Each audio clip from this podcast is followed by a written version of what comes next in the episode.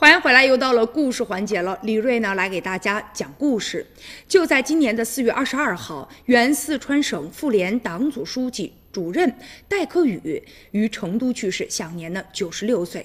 而戴克宇呢，曾经就是江姐的入党介绍人呢。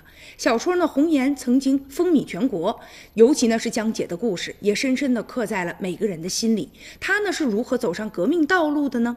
要说起这个，咱们就必须要提到啊，戴克宇。戴克宇当年呢，也是发现江姐学习非常的认真，课余时间呢，也是经常读一些呢进步的书刊，又积极参加社会活动，所以呢，就主动的啊去接近江姐，和她一起呢去讨论时事，交流阅读的心得。于是呢，就成为了江姐的领路人。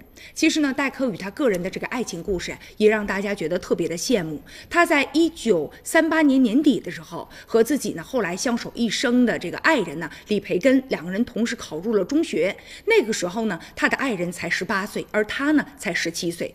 他的晚年呢非常的幸福啊，有儿孙呢绕膝，享受着天伦之乐，而且呢有自己的爱人常伴身边。其实啊，他们俩这个婚姻已经走过了整整啊。七十五年呢，所谓的愿得一心人，白首不相离，应该就是他们这样的样子吧。老伴儿呢，李培根呢，有的时候也特别激动哈，然后就会给他写诗。然后呢，啊，戴克宇也认为啊，老伴儿的诗表达了他的心声。离休之后呢，老夫妻俩经常就一起出去旅游，一起呢去参加各种聚会。戴克宇呢，比较喜欢打这个桥牌。